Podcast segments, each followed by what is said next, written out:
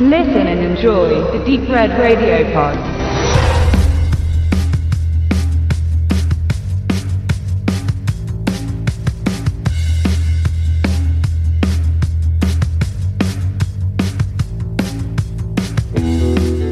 Mit Road Racers hat jetzt Koch Media erstmalig einen Film in den Handel gebracht, der trotz seines sehr bekannten Regisseurs wahrscheinlich weitestgehend unbekannt ist.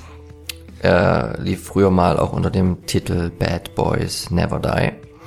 Und er ist inszeniert von Robert Rodriguez. Und zwar ziemlich kurz nachdem dieser auf sich aufmerksam gemacht hatte mit El Mariachi, bekam er die Chance, erstmalig in quasi Hollywood zu drehen mit einem richtigen Budget, in dem Fall 700.000 Dollar. Und ähm, innerhalb der Serie Rebel Highway wo in den 90er Jahren alte 50er Jahre Stoffe wieder aufgelegt wurden und auch andere bekannte Regisseure wie zum Beispiel äh, Joe Dante Folgen inszenierten. Eigentlich war ursprünglich mal Wes Craven vorgesehen für den Road Racers.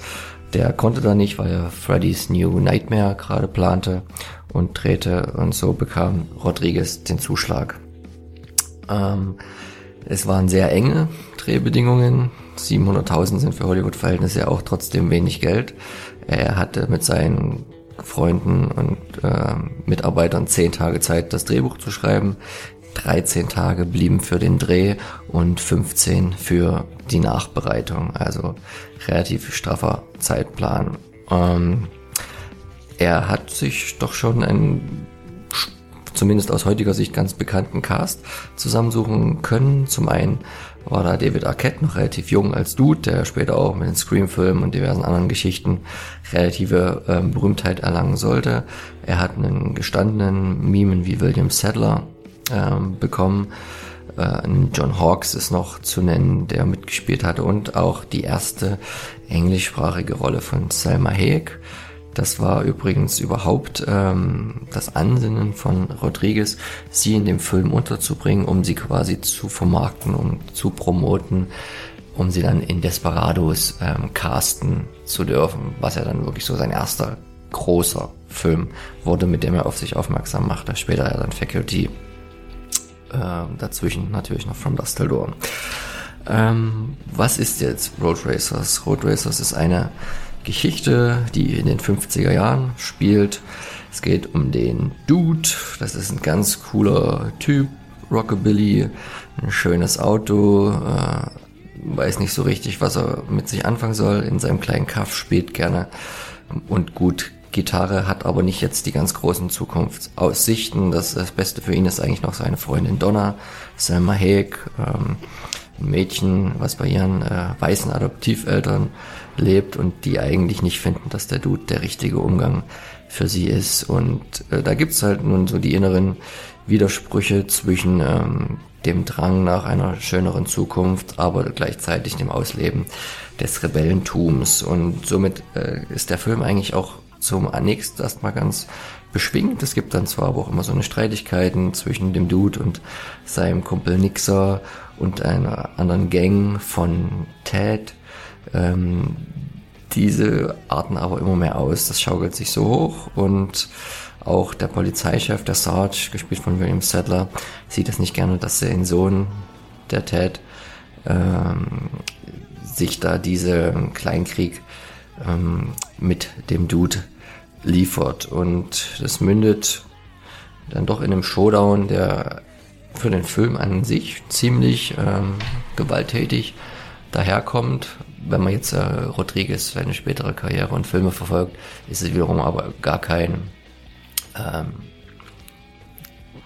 gar nichts Besonderes, sondern weist eher nur darauf hin, wie er seine Filme inszeniert, äh, mit welcher Visualität zum Beispiel auch.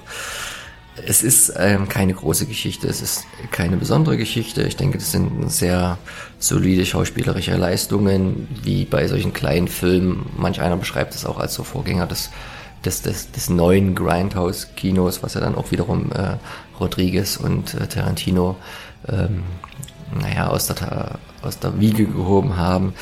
Ähm, es ist halt alles ein bisschen overgeacted, humorig inszeniert, ohne jetzt aber ganz in die derben Blödeleien abzurutschen. Von daher macht es auf jeden Fall Spaß und ist äh, sehr unterhaltsam.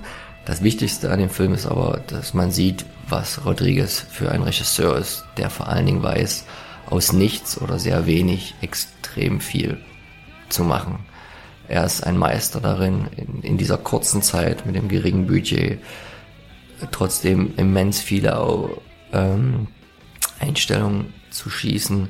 Äh, der Film sieht nach so viel mehr aus, als, als er wirklich ist.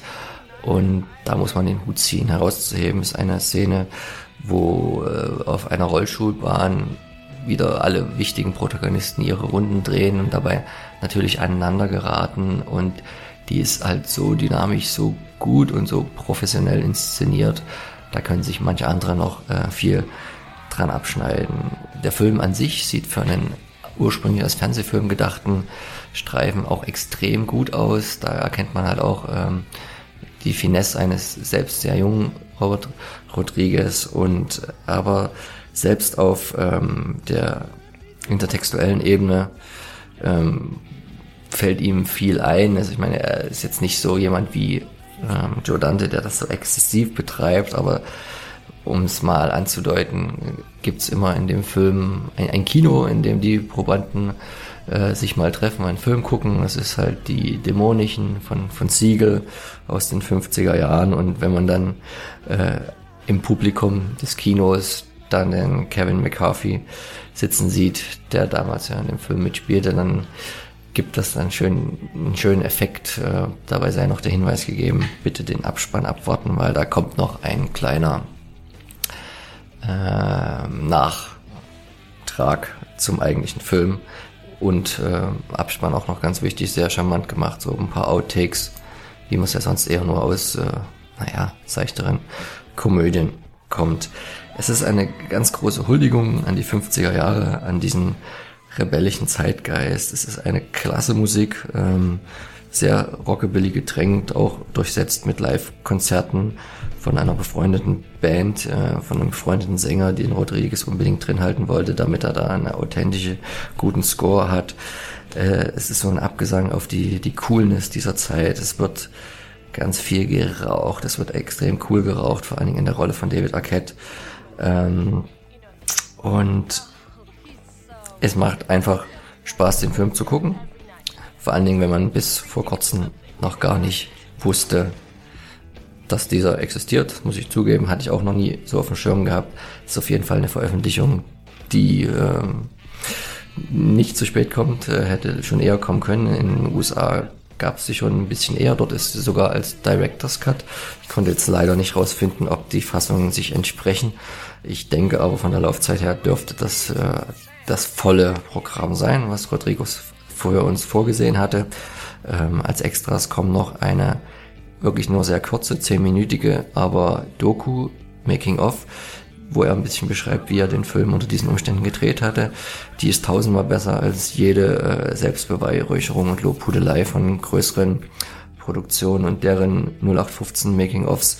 Noch besser ist der Audiokommentar von ihm selber zum Film. Also da kann man wirklich auch als Filmemacher viel lernen von ihm, selbst wenn man jetzt von ihm als Regisseur ähm, und seinen Film, seinem Output nicht so viel hält. Also auf jeden Fall eine Veröffentlichung, die sehr zu empfehlen ist.